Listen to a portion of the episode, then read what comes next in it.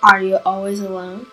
If you're withdrawn, elusive, or always alone, perhaps your emotional demand in childhood was not met, and you're afraid of being hurt once again. So you have shut the door of your heart tightly.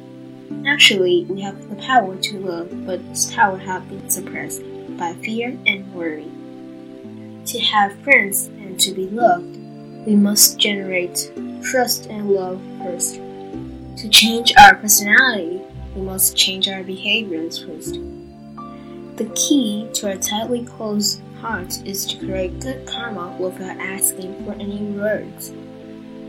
Try to do three good deeds per day, such as picking up the litter on the street and throwing them into a trash bin, setting fallen bicycles erect on the ground, and waiting for others to get in the elevator. As long as you observe carefully, you will find people to be good to and wholesome deeds to do everywhere.